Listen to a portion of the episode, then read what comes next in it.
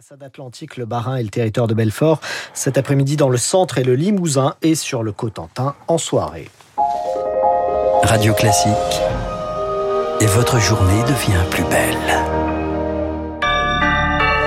7h30 sur Radio Classique. Bonjour et bon réveil.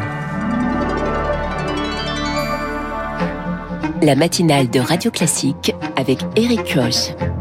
Pour commencer ce journal, direction l'Afghanistan où les salons de beauté sont désormais interdits dès aujourd'hui. Oui, les autorités talibanes avaient laissé un délai d'un mois pour fermer ces milliers de commerces, des femmes euh, qui sont déjà exclues des universités ou des écoles et qui ne peuvent plus travailler non plus pour des ONG étrangères.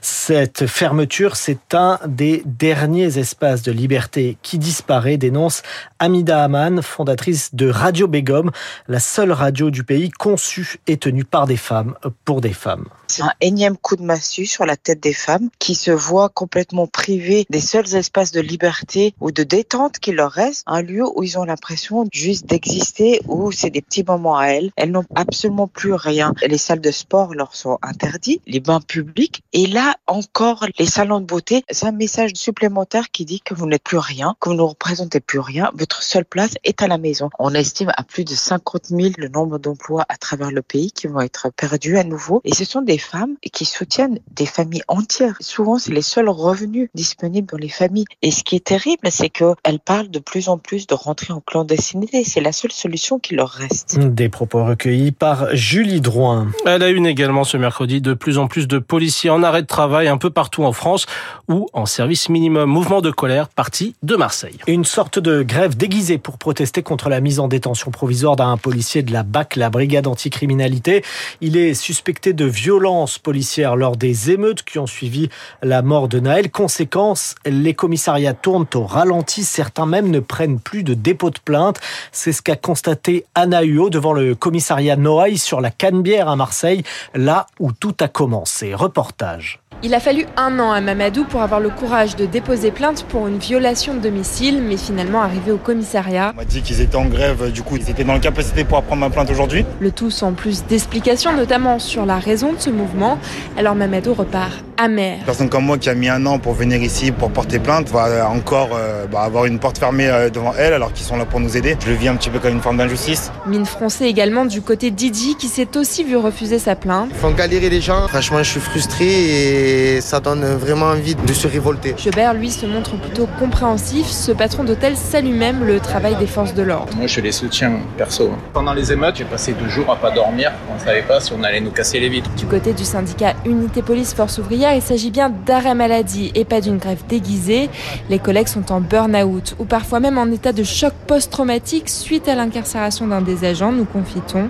Mais d'après cette organisation syndicale, les plaintes les plus graves sont quand même prises en compte. Reportage à Marseille, Anaïo, la colère des policiers. Nous en reparlerons à 8h15 sur Radio Classique avec Laurent Nunez, préfet de police de Paris. Il répondra à vos questions, Eric. Et Emmanuel Macron qui achève donc sa visite en Nouvelle-Calédonie. Le président de la République dit vouloir pour début 2024 une révision de la Constitution sur le, le statut de l'île. La Nouvelle-Calédonie est française parce qu'elle a choisi de rester française, dit le chef de l'État. Un premier vaccin contre la bronchiolite pour les nourrissons autorisé par l'Agence européenne du médicament. Cette maladie, la bronchiolite très contagieuse, peut provoquer des pneumonies et des insuffisances respiratoires, notamment euh, chez les nourrissons chaque hiver. Ce vaccin Pfizer permet une immunité d'au moins 6 mois dès la naissance. Il est efficace à 80% contre les formes graves. Pour le docteur Vincent Gagedo des urgences pédiatriques de l'hôpital Antoine Béclair à Clamart, ce traitement va permettre de désengorger les services durant la période critique hivernale. C'est un traitement qu'on attend depuis longtemps. C'est une épidémie qui touche chaque année autour de 450 500 000 enfants en France, euh, essentiellement des enfants âgés de moins de 1 an. Déjà, il y a une embolisation du système sanitaire dans son ensemble. C'est une fraction de ces enfants euh, qui remplissent euh, les services de pédiatrie générale et de réanimation pédiatrique. Ce qu'on espère, c'est qu'il y aura beaucoup moins de bronchiolite aiguë chez les nourrissons. Et donc, on, on va commencer à traiter les enfants à partir du mois de septembre, puisque l'épidémie commence fin septembre, début octobre, et se termine en général euh, entre février et mars. Le docteur Vincent Gagedo des urgences pédiatriques de l'hôpital Antoine Béclair à Clamart, euh, interviewé par Rémi Pfister. Les JMJ, les Journées mondiales de la jeunesse organisées par l'Église catholique autour du pape, commencent dans une semaine au Portugal à Lisbonne. Un million de jeunes, dont 40 000 Français, sont attendus là-bas le 1er août. Certains sont déjà sur place et parmi eux, Goujon, 24 ans. Il est originaire d'Orléans. Il a déjà participé au JMJ 2016 à Cracovie en Pologne. Héloïse Weiss l'a rencontré avant son départ. Catholique pratiquant, c'est pourtant par hasard que Kylian se retrouve dans un bus direction la Pologne en 2016, une expérience marquante. Ce côté joie, un peu fête, quoi. C'est pour ça qu'on parle aussi de festival. Il y a énormément de monde dans la ville, il y a énormément d'ateliers, de concerts. Enfin, c'est euh, ça fourmille un peu de partout. Plus mature, Kylian veut donner à ces nouvelles JMJ une vraie dimension spirituelle. J'attends aussi ce côté-là de laisser ma foi un peu être renouvelée, de laisser ma relation à Dieu être questionnée et euh, vivre des choses assez fortes ou assez profonde. Pas forcément de tomber par terre en arrivant au JMJ et d'avoir une apparition, hein, mais euh, que voilà, qu'il se passe quelque chose, qu'il puisse y avoir un après où je me dise, bah voilà, les JMJ, ça m'a vraiment aidé dans ça, ou ça m'a vraiment fait prendre conscience de ça. Questionner les valeurs de l'église, en discuter, c'est tout cela qu'il vient chercher au Portugal. On peut avoir parfois cet aspect un peu poussiéreux de l'église. Parfois, pour certains jeunes, ça peut être dur de, de pratiquer sa foi dans certaines paroisses, certaines paroisses rurales. Et là, de, de se rendre compte qu'on n'est pas du tout tout seul. On peut retourner chez nous aussi en ayant pris un peu de cet élan-là, de cette de, ce, de cette communion. Et il y a un moment fort que Kylian attend, la messe célébrée par le pape François le dimanche 6 août devant des millions de personnes. Héloïse Weiss. Et la France rayonne aux mondiaux de natation de Fukuoka au Japon. ils ont lieu jusqu'à dimanche. Et la France rayonne notamment grâce à Léon Marchand. Le Toulousain participe cet après-midi à la finale du 200 mètres papillon. Il y a trois jours, il nous faisait vibrer sur la finale du 400 mètres 4 nages.